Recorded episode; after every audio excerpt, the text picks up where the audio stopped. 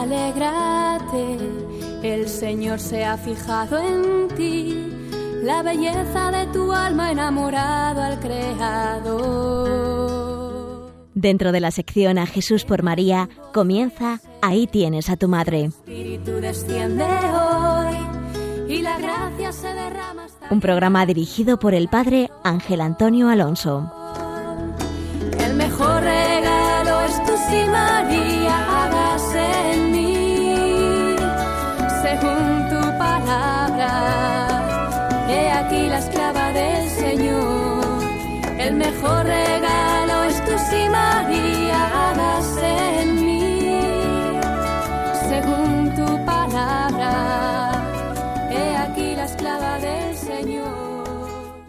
Muy buenos días, querido oyente de Radio María. En estos momentos comienza el programa titulado Ahí tienes a tu madre, un programa que quiere dar a conocer el misterio del corazón de María en el misterio del corazón de Cristo y de su iglesia. Estamos contemplando el misterio del corazón de María en la Anunciación. Vamos a leer nuevamente el texto de San Lucas que narra este pasaje de la Anunciación, que dice así. Al sexto mes envió Dios el ángel Gabriel a una ciudad de Galilea llamada Nazaret, a una virgen desposada con un hombre llamado José de la casa de David. El nombre de la virgen era María. Y entrando le dijo, Alégrate llena de gracia, el Señor está contigo. Ella se conturbó por estas palabras y se preguntaba qué significaría aquel saludo. El ángel le dijo, No temas, María, porque has hallado gracia delante de Dios. Vas a concebir en el seno y vas a dar a luz un hijo y a quien pondrás por nombre Jesús. Él será grande, se llamará Hijo del Altísimo, y el Señor Dios le dará el trono de David su padre. Reinará sobre la casa de Jacob por los siglos, y su reino no tendrá fin. María respondió al ángel, ¿Cómo será esto? Pues no conozco varón. El ángel le respondió, El Espíritu Santo vendrá sobre ti, y el poder del Altísimo te cubrirá con su sombra. Por eso, el que ha de nacer será santo y se llamará Hijo de Dios. Mira, también Isabel, tu pariente, ha concebido un hijo en su vejez, y este es ya el sexto mes de la que se decía que era estéril, porque no hay nada imposible para Dios. Dijo María, He aquí la esclava del Señor, hágase en mí según tu palabra. Y el ángel, dejándola, se fue. Y hasta aquí el relato de San Lucas que podemos encontrar en Lucas capítulo primero versículos 26 al 38. Continuando con esta contemplación que hacemos de la Anunciación, vamos a centrarnos ahora en la objeción que hace la Virgen al ángel. ¿Cómo será eso? Pues no conozco varón. En estas palabras la Iglesia ha visto la intención que María tenía de permanecer virgen para Dios. El ángel le ha dicho, vas a ser la madre del Mesías. En el fondo se lo ha dicho la voz de Dios, del Creador, del Esposo, del buen pastor, de aquel que serena nuestras almas con su voz. Todo este anuncio del ángel está lleno de esta serenidad que la voz de Dios trae a nuestra alma. En este clima tiene lugar el diálogo, a pesar de esa turbación, de esa confusión del alma de María, que tiene lugar por causa de su humildad, como el ángel le saluda de este modo. María se confunde, se turba frente al ángel, por causa de su humildad. Pero en este clima de serenidad, María le pone una objeción al ángel. María cree lo que el ángel le ha dicho. Las palabras del ángel son como las palabras de Dios, que llevan en sí el signo, la señal de su propia certeza, que no se puede dudar de ellas, de aquello que Dios dice al alma. Nunca, querido oyente de Radio María, dudemos de la certeza de la palabra de Dios. Lo que María le dice le pone una objeción ciertamente a Dios, pero dando por supuesto que así será. Le dice, ¿cómo será posible esto? ¿Cómo será? ¿Qué habré de hacer para llevar esto a cabo? ¿Cómo será si yo he decidido permanecer virgen para Dios? Le pregunta cómo, no le pregunta por qué. No pone en duda el amor de Dios, la voluntad de Dios. Y ese deseo, esa decisión de permanecer virgen para Dios, habría brotado también del diálogo, de la intimidad con Dios, pero no un diálogo de esta magnitud, porque esta experiencia de María es irrepetible. Nunca volvió a escuchar María aquella voz del ángel, ni la había escuchado antes, ni volverá a escucharla jamás.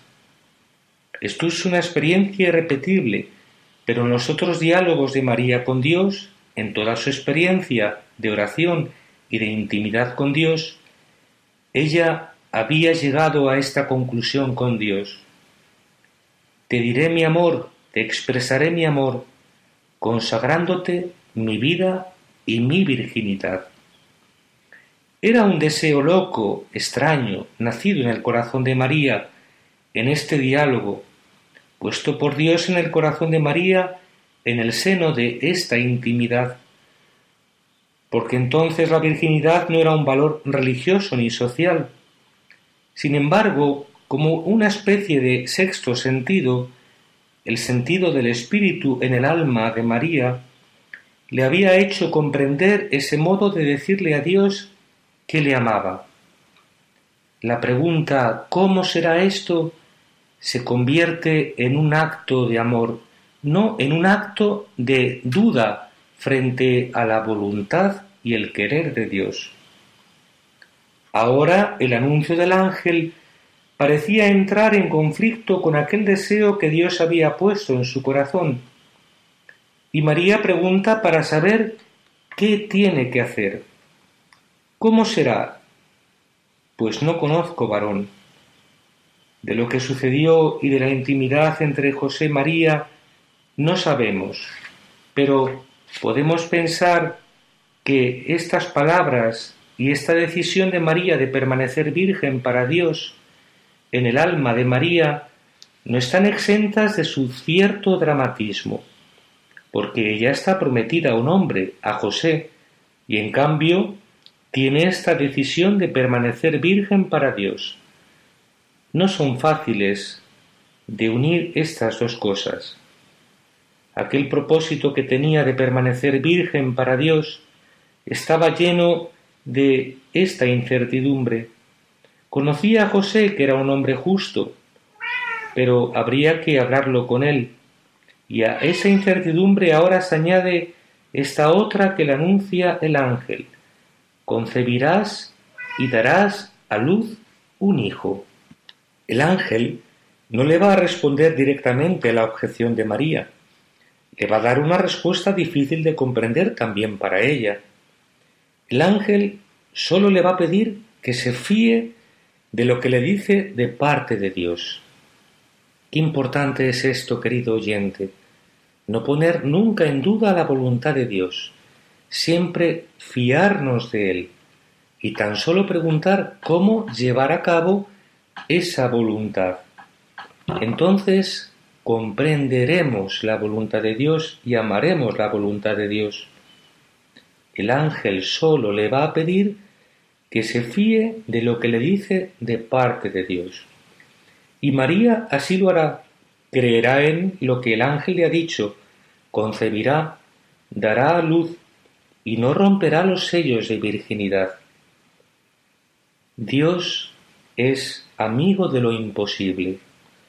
Dios hace nacer los deseos de nuestro corazón para cumplirlos aunque sean humanamente contradictorios. Como dice Efesios capítulo 3 versículo 20, puede hacer mucho más de lo que pedimos o pensamos. Para el hombre que se fía de Dios, Dios es capaz de realizar eso, lo uno y lo otro, concebir y dar a luz, y no romper los sellos de la virginidad, porque ambas cosas eran verdaderas. Dios, para realizar obras imposibles para los hombres, sólo requiere de nosotros nuestra fe, nuestra confianza, nuestro abandono ciego y radical en sus palabras, en sus promesas. Tanto alcanza el alma de Dios cuanto espera y cree en Él, dice la Iglesia. Si Dios a veces no puede realizar obras más grandes en nosotros, es por la, por la falta de audacia de nuestra fe. Detrás de nosotros ya María empieza a ser modelo en este camino de la fe, en ese no temer de Dios, por la convicción de ser amados y de ser amados como nosotros ni siquiera podemos llegar a imaginar ni conocer. Empieza a ser maestra para nosotros en el camino de la fe, en este creer cosas imposibles que Dios dice y que Dios promete y que no entiende cómo Dios va a poder realizar lo uno y lo otro. Por eso, querido oyente, la solución es no dudar de Dios, no temer de Dios y dejarse amar por el corazón de Dios. Por ejemplo, esto de María nos ha recordado el camino de la oración. Como sintiendo en mi corazón una llamada tan fuerte a la oración, podemos pensar cómo Dios puede, puede meternos en una vida activa, de familia, de trabajo. Nos podemos preguntar, Señor, ¿cómo será posible la intimidad contigo? Y Dios lo ha ido haciendo. No se sabe cómo. En medio de tempestades, de luchas, de temores, de trabajos, de agotamientos, de cansancios, Dios lo ha ido haciendo posible. ¿Cómo será eso? Pues por la fuerza de su gracia, Dios es capaz de hacer aquello que promete. Recuérdalo bien. Dios es capaz de hacer aquello que promete. San Agustín dice que él hubiera deseado huir a la soledad, pero que Dios no le dejó. A nosotros quizá no tanto como a él, pues tal vez no hubiéramos sido capaz de una vida solitaria, pero sí puede existir momentos en el que tengamos esa sed de la oración. Esta vida en la fe de María se expresa en eso, se expresa en el tema de la cruz. Dada la debilidad de mi alma, dada mi falta de virtud, de voluntad, ¿cómo va a ser posible seguir esta llamada de la cruz? Dios algo de eso ha ido fraguando en nuestro corazón. Dios es capaz es amigo de estas cosas, para que el hombre se fíe completo de él, y para que el hombre nunca pueda atribuirse nada a sí mismo. Como en el caso de María, era evidente que aquella criatura no procedía de ella. Dios hace las cosas así para que los hombres tengan la certeza de que nada procede de ellos y que todo procede de Dios. Pues vamos a meditar ahora brevemente estas palabras de la Santísima Virgen, este ¿cómo será esto? Pues no conozco a varón. En lugar de preguntar ¿por qué? La Virgen pregunta ¿cómo? para hacer realidad la voluntad de Dios.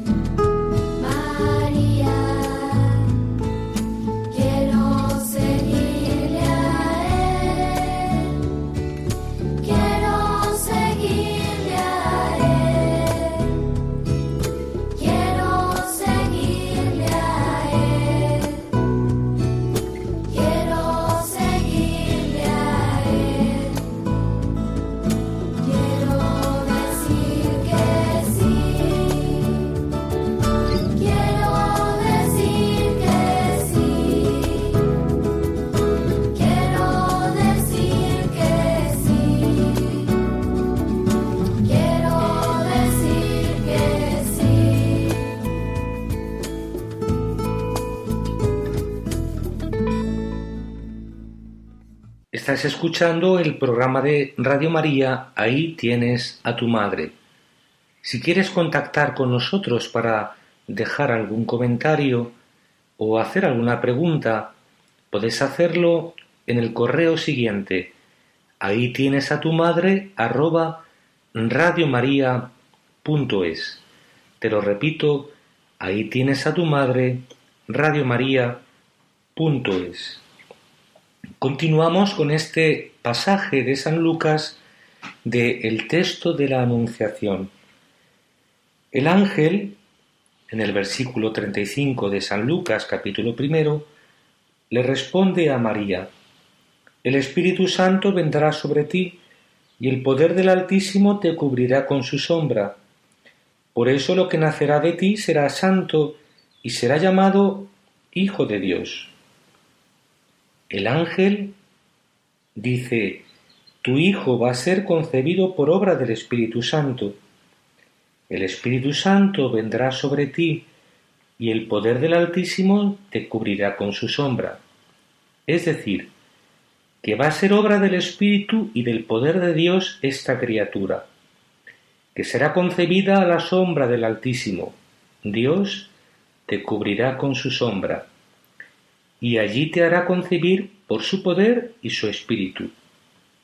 La concepción inmaculada de María tiene lugar a la sombra del Altísimo. ¿Qué significa la sombra de Dios en el Antiguo Testamento? La sombra de Dios tenía un significado. Era el lugar de refugio de un hombre frente a sus enemigos. Era también el lugar donde un hombre se consolaba para un pueblo que habita en el desierto, Dios se manifiesta como sombra en la canícula o como en el oasis, la sombra como un lugar de refrigerio de Dios, como una fuente de agua viva. Dios es como un lugar de refrigerio, a cuya sombra uno se puede cobijar y aliviar del calor que lleva consigo nuestro caminar en el desierto de esta vida y donde el hombre puede beber el agua viva que brota del corazón de Dios. Es un lugar de refugio. Dios como un águila que a la sombra de sus alas cobija a sus polluelos para que nada malo pueda pasarles. Esto nos lo recuerda los pasajes del Éxodo capítulo 19 versículo 4 o Deuteronomio capítulo 32, versículo 11. La sombra del Altísimo evoca también los secretos de Dios. Escóndeme en lo escondido de tu morada, dice el Salmo 17, en lo secreto de tu rostro, y ponme a salmo de la conjura de los perversos, dice el Salmo 31. La sombra del Altísimo significa que la concepción inmaculada de María ha tenido lugar en este lugar secreto del corazón de Dios, donde nadie ve y donde ninguna criatura es capaz de asomarse, ni siquiera el diablo. Solo en ese lugar secreto donde transcurre la intimidad entre Dios y el alma. Y así también tiene que ser nuestra oración, como ese lugar íntimo donde el alma y Dios se ponen en comunicación. Hay un lugar secreto, hay una bodega interior, como dice el cantar de los cantares. Hay un lugar en nuestra alma que sólo Dios habita. Las experiencias más íntimas de Dios tienen lugar cuando el hombre desciende a aquel lugar secreto, donde sólo Dios está. Dice San Juan de la Cruz que cuando el alma desciende ahí, en el horizonte interior del alma no aparece nadie, ni siquiera el diablo. Ese lugar secreto es un lugar de paz, de serenidad, donde el diablo no tiene cabida. Hay experiencias secretas de Dios a las que el diablo no tiene acceso. Ese lugar secreto era también María, en tanto que María ha concebido al Verbo en sus entrañas, como aquel lugar donde el alma se consuela y se refugia de su enemigo el diablo. Por eso, querido oyente de Radio María, no te extrañe que el diablo te intente apartar de la oración, que siempre ponga excusas para que dejes tu oración. Por eso dice la Iglesia que esta encarnación del Verbo es uno de los tres misterios escondidos en Dios desde los siglos, que no conoció jamás ninguna criatura. Esos tres misterios son, el primero, la generación eterna del Verbo antes de todos los siglos. Segundo, la encarnación del Verbo en el seno de María, que es como una nueva generación en el orden humano, un nuevo nacimiento humano. Y tercero, la resurrección de Jesús entre los muertos, que es como una generación a la vida de Dios, un nuevo nacimiento del Hijo a la vida de Dios. Estos dos últimos, la encarnación del Verbo en el seno de María y la resurrección de Jesús entre los muertos, están operados por la virtud del Espíritu.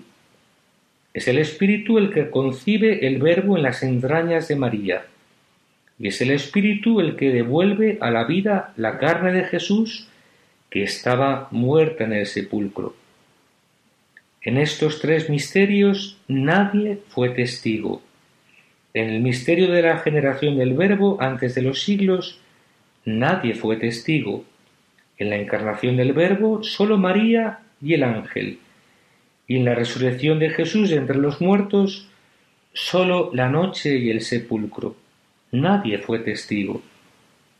Sin embargo, estas experiencias como la encarnación del Verbo en el seno de María, la resurrección, la vuelta de Jesús a la vida, han sido experiencias que han afectado a toda la creación, a todo el universo, porque el universo entero se ha sentido renacer, volver a la vida con la resurrección de Jesús. El universo entero se ha sentido conmovido cuando el Verbo se encarna, porque Él se encarna como cabeza nuestra, asume en sí a toda, a toda la naturaleza creada. Y en aquel instante todo ha cambiado para la creación porque ha sido inoculado en la creación e infundido en la creación un nuevo principio, un germen de vida que trae aquel que viene desde el cielo, el Espíritu Santo. Un germen de vida que habrá de reengendrar de nuevo a toda la naturaleza creada. Un germen que habrá de renovar y transformar como la levadura transforma toda la masa. Habrá de transformar la creación presente hacia la creación futura. La encarnación y la resurrección de Jesús son experiencias de toda la creación, que la creación entera ha sentido en su corazón cuando Él se ha encarnado y cuando Él ha vuelto a la vida son experiencias que están ancladas en el corazón del mundo y de las criaturas, y que también a los hombres nos es dado acceder a esa experiencia, sentir en nosotros aquello mismo que la creación entera sintió cuando el Hijo de Dios se encarna. Qué, importante es sentir en nosotros, en la fe, aquello mismo que la creación sintió cuando el Hijo vuelve a la vida, sentir los deseos de volver a la vida con Él, o renacer con Él por la obra del Espíritu. Pero todo se realiza si se lo pedimos al Espíritu Santo, no por propia voluntad. Y aunque nadie fue testigo, pues son experiencias secretas que han quedado en el corazón del mundo y de las criaturas, nos es dado acceder a ellas por obra del Espíritu. El Espíritu nos da a sentir, nos hace renacer como Él nació y nos hace volver a la vida como Él revivió y por tanto sentir lo que la creación entera sintió en aquellos instantes. Vamos a explicar lo que el diablo no vio la encarnación. Nadie fue testigo, ni siquiera el diablo. Fue una acción escondida a la mirada de toda criatura, también del diablo. Por eso en la tradición de la Iglesia está anclada esta convicción, que el diablo no sabía que Jesús era el Hijo de Dios. Si lo hubiera sabido, nunca hubiera dado muerte al autor de la vida, porque dándole la muerte se acarreó su propia destrucción. ¿Qué sucede entonces?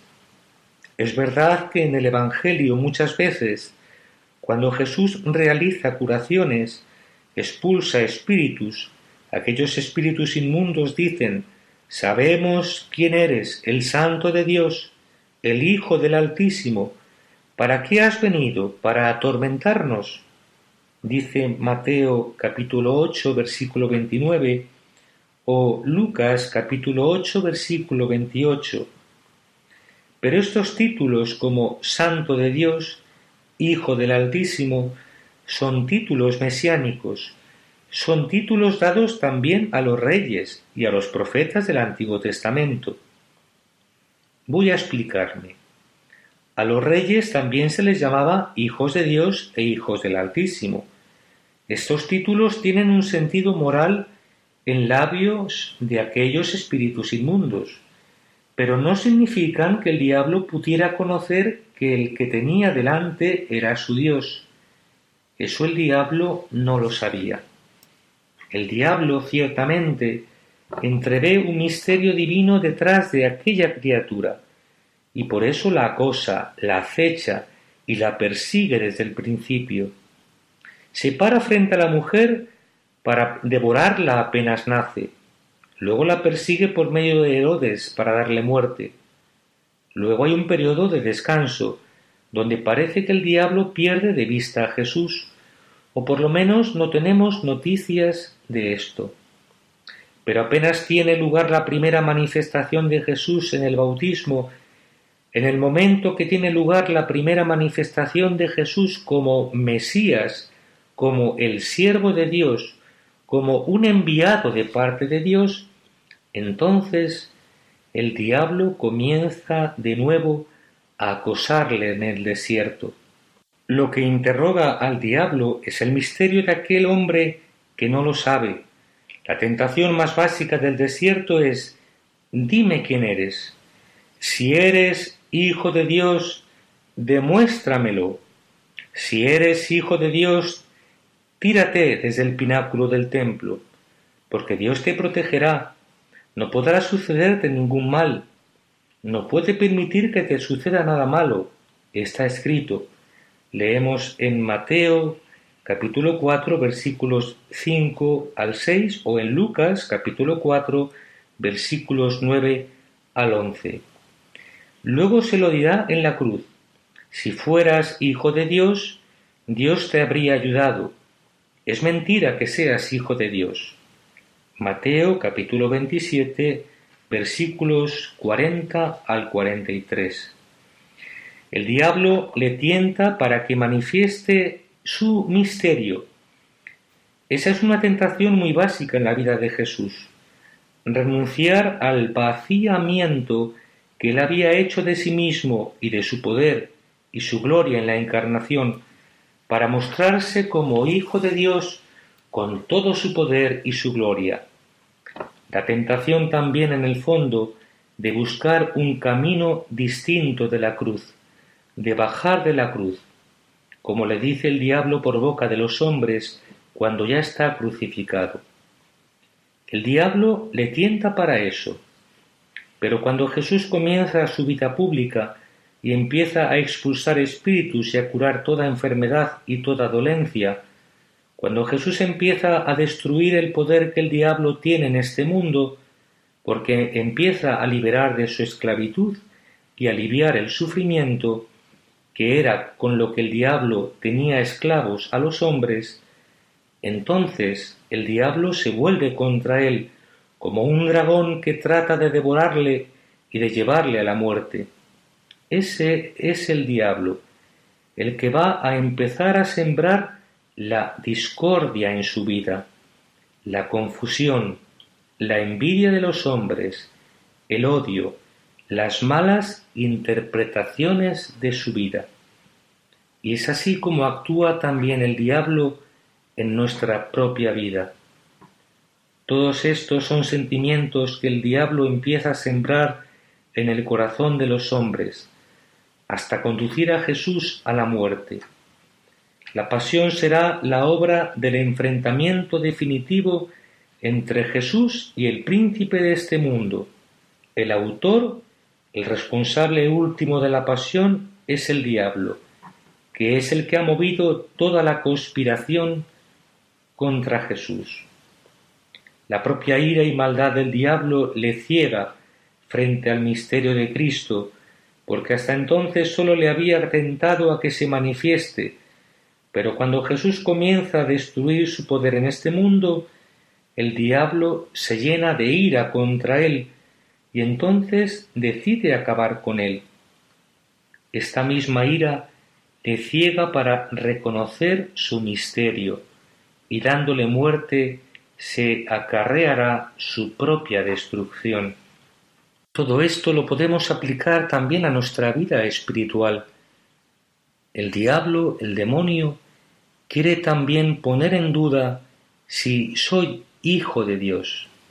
Por eso aprendamos de Jesús, aprendamos de la Santísima Virgen a no hacer caso, a no entrar en la tentación, como decimos en el Padre nuestro, para que seamos de verdad hijos de Dios. Nunca pongamos en duda el amor que Dios nos tiene, que nos ha hecho hijos en su Hijo. Pues ahora meditemos brevemente todo esto contemplando a Cristo desde el corazón de María, pasando a nuestra sección desde sus ojos, mírale. Desde sus ojos, mírale.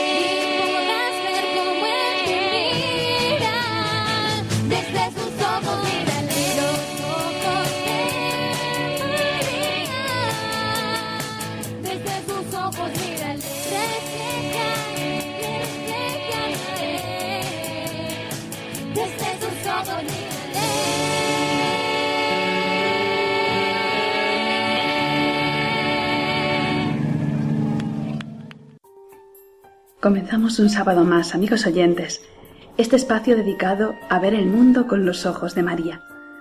Y hoy queremos acercarnos a María como Madre de los cristianos.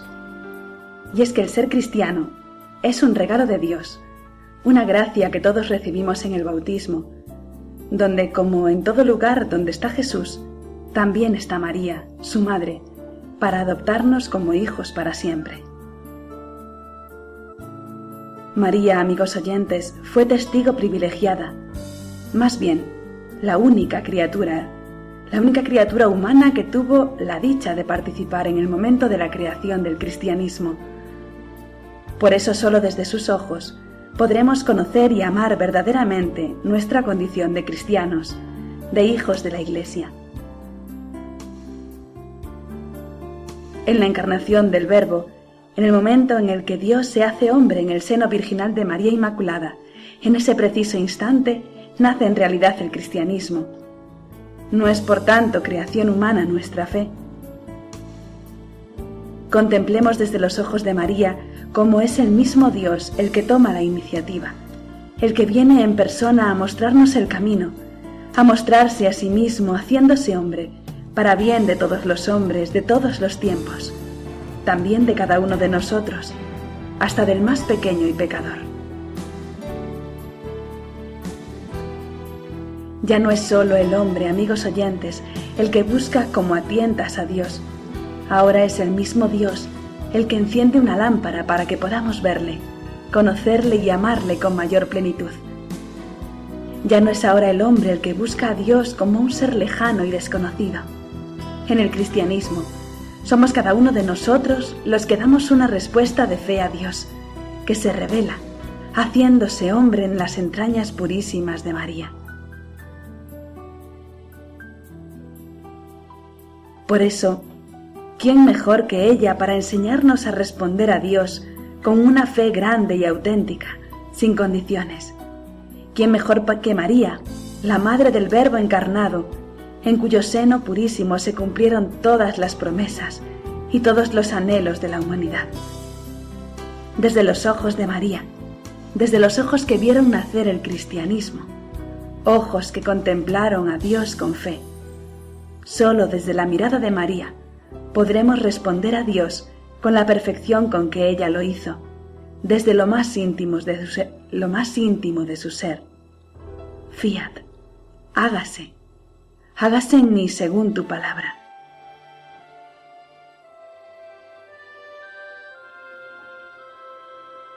María, amigos oyentes, es la madre de los cristianos, y a ella nos acercamos hoy para rogarle nos enseñe a valorar, a agradecer y a amar ese gran regalo que Dios nos ha hecho a cada uno en el bautismo.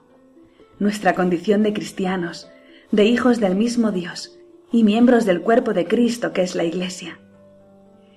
Qué difícil se nos hace a veces, amigos oyentes, ser agradecidos con Dios.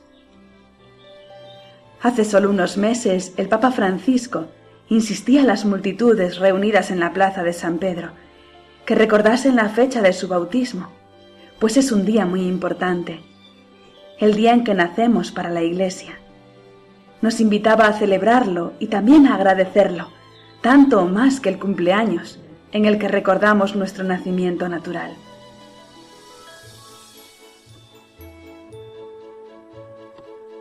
¿Conocen ustedes a alguien que celebre el día de su bautismo?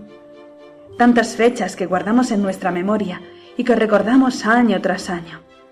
Y sin embargo, el día más importante de nuestra vida, pues es el día en el que comenzamos a vivir en la gracia de Dios, como hijos de Dios, el día en que se nos entrega por madre a la Santísima Virgen, para que la amemos y la acojamos en nuestro corazón, como ella nos acogió a los pies de la cruz. Y es que María, Amigos oyentes, es madre de los cristianos y también madre del mismo cristianismo, pues nuestra fe arranca del momento de la encarnación del Hijo de Dios en su seno virginal, pero su primer hágase se vio renovado a los pies de la cruz, mientras contemplaba la amarga pasión de su Hijo, mientras contemplaba a Jesús clavado al madero y con su cuerpo llagado por amor a los hombres, María acoge en su corazón el encargo del mismo Cristo. Mujer, ahí tienes a tu Hijo. El gozo del primer acase, que alegró al cielo y a la tierra, se torna ahora en un nuevo sí a Dios. Pero éste, en medio de sangre y sufrimiento, sumergida en el misterio de dolor, María vuelve a responder a Dios con la misma fe con que lo hiciera en Nazaret. Acoge la palabra de Dios con la misma fe con que lo hiciera en la Anunciación. Entonces, en medio del gozo, Dios le hizo madre suya para siempre. Y en el Calvario, entre lágrimas y sangre, María se hace para siempre madre de los hombres, madre del cuerpo de Cristo, que será en adelante la Iglesia.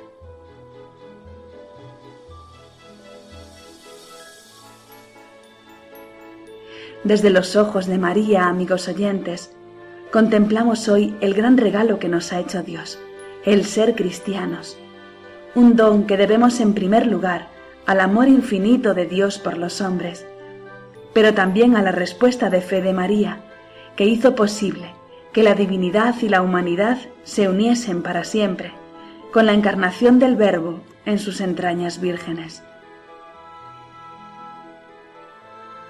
Hoy como en los primeros tiempos de nuestra Iglesia, levantamos los ojos a María, para que guíe nuestros pasos, para que nos reúna en la oración, como lo hizo con los apóstoles mientras aguardaban la venida del Espíritu Santo. Necesitamos también hoy cada uno de nosotros ponernos al lado de María, escuchar su voz, seguir sus ejemplos y consejos, porque ella es el modelo más perfecto del seguimiento de Cristo. Ella es perfecta hija de Dios, perfecta madre de Dios y perfecta esposa de Dios. de tal modo que reza la canción, más que tú, solo Dios, solo Dios.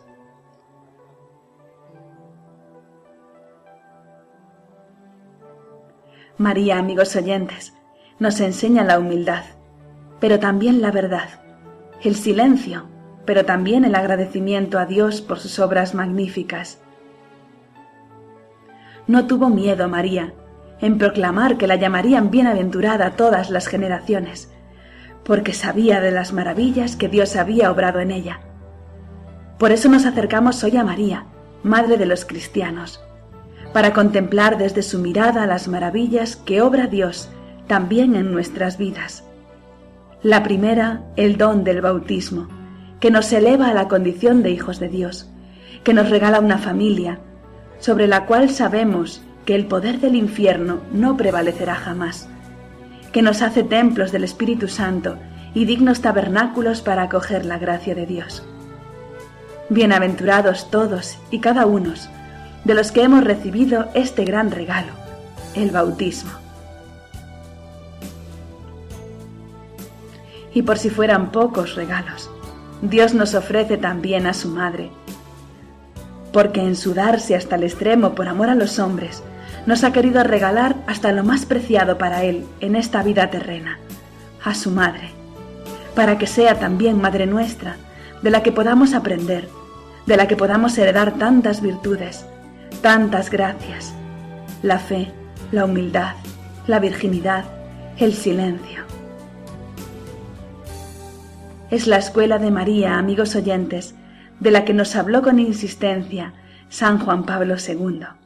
María es la puerta por la que más pronto se llega al corazón de Cristo. María es el arca en el que se guardan tantos tesoros de santidad. La madre de todos los creyentes, en la que siempre encontraremos, sin duda, el camino más seguro para ser buenos discípulos de Cristo. María, Madre de los cristianos, ruega por nosotros.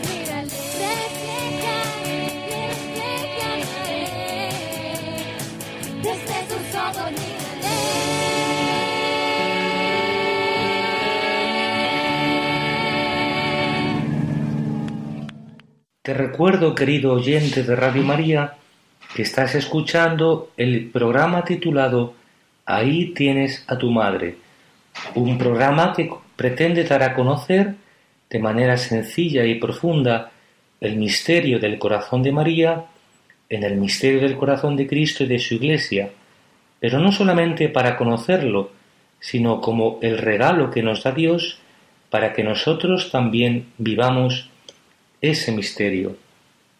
Hemos explicado lo que significa la concepción de María a la sombra del Altísimo, allí en lo secreto de Dios, donde ninguna criatura es capaz de asomarse, en el lugar donde el alma se consuela y se refugia con Dios frente a su enemigo el diablo.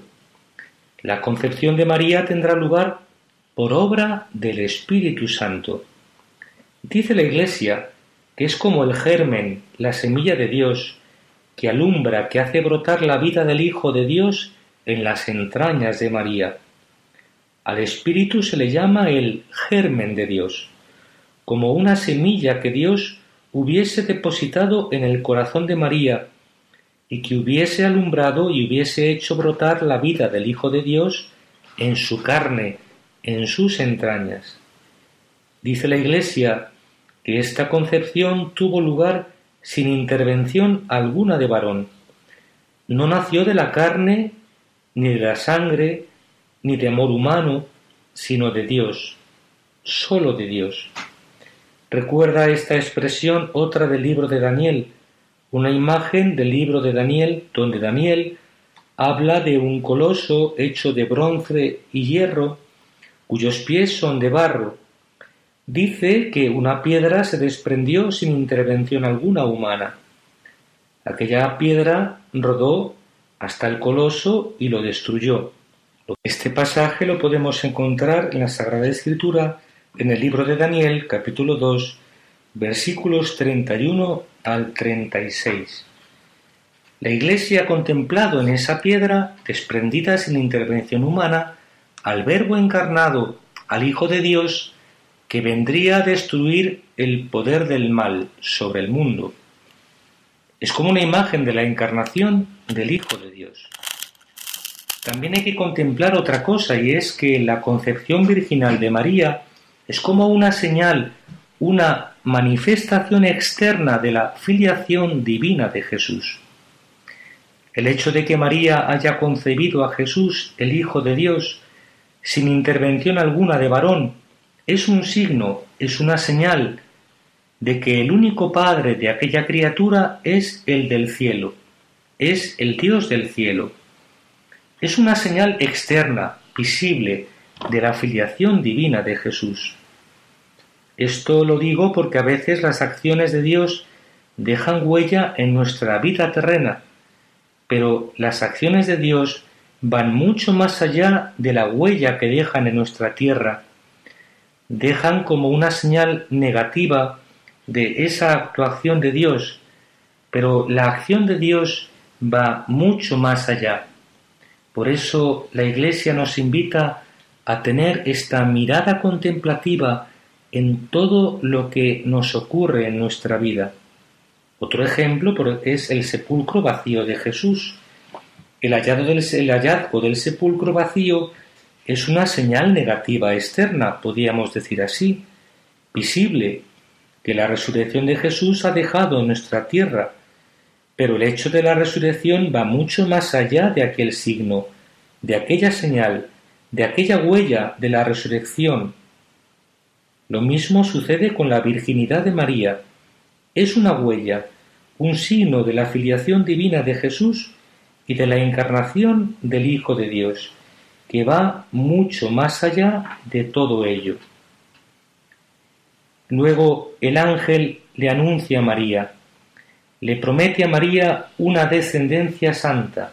Dice, por eso lo que nacerá de ti será santo y será llamado Hijo de Dios. Primero el ángel le promete a María una descendencia santa.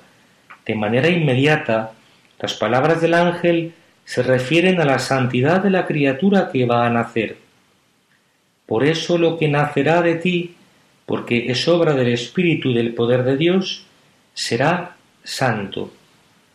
Pero más allá de la criatura que va a nacer, está toda la descendencia santa de Jesús, la nueva humanidad que será reengendrada por Él, por obra del Espíritu que Él derramará sobre el mundo desde la cruz. Toda la descendencia santa de Jesús, que es la Iglesia, de la cual María tendrá la maternidad espiritual. Nunca lo olvides. La Santísima Virgen, María, es nuestra Madre. El ángel le promete a María una descendencia santa, que no sólo se refiere a Jesús, sino a toda la descendencia de la Iglesia, de la futura Iglesia, a ti y a mí. Por eso, lo que nacerá de ti será santo y será llamado Hijo de Dios. También soy llamado a ser santo, a permanecer como Hijo de Dios. En estas palabras del ángel descubrimos también nuestra vocación a la filiación divina y no la vocación universal a la santidad. Para mí estas palabras del ángel lo que hacen es consumar la revelación que el ángel le ha dado a María acerca de su propio Hijo, de la criatura que va a nacer. Cuando el ángel se dirige a María, las palabras del ángel contienen una revelación acerca del propio misterio de María. La van diciendo progresivamente quién es ella para Dios. Y también Hay un progreso en la revelación que el, ángel, hace del Hijo que va a nacer. Primero le dice que va a ser el Mesías, ahora le dice que va a ser el Hijo de Dios. Esta es la primera revelación de la Trinidad en el Nuevo Testamento, porque aquí se habla del Altísimo, de Dios Padre, se habla del Espíritu que va a realizar la concepción de María y se habla del Hijo de Dios, que va a ser la criatura que va a nacer, el Hijo de María, es el Hijo de Dios, que se hace hombre en el seno de María. Es la primera revelación de la Trinidad y es también la revelación de nuestra vocación. Somos llamados a ser santos en la presencia de Dios. Somos llamados a ser hijos de Dios e hijos de la Santísima Virgen.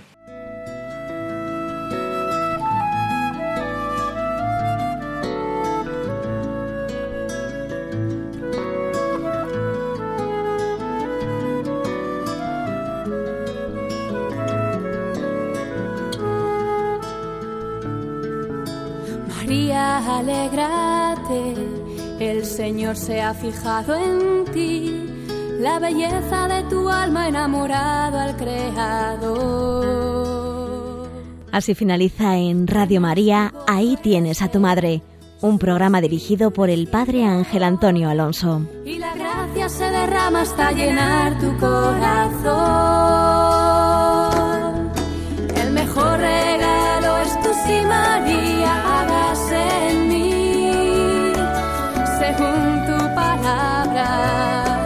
He aquí la esclava del Señor. El mejor regalo es tu sí, María, hágase en mí. Según tu palabra. He aquí la esclava del Señor.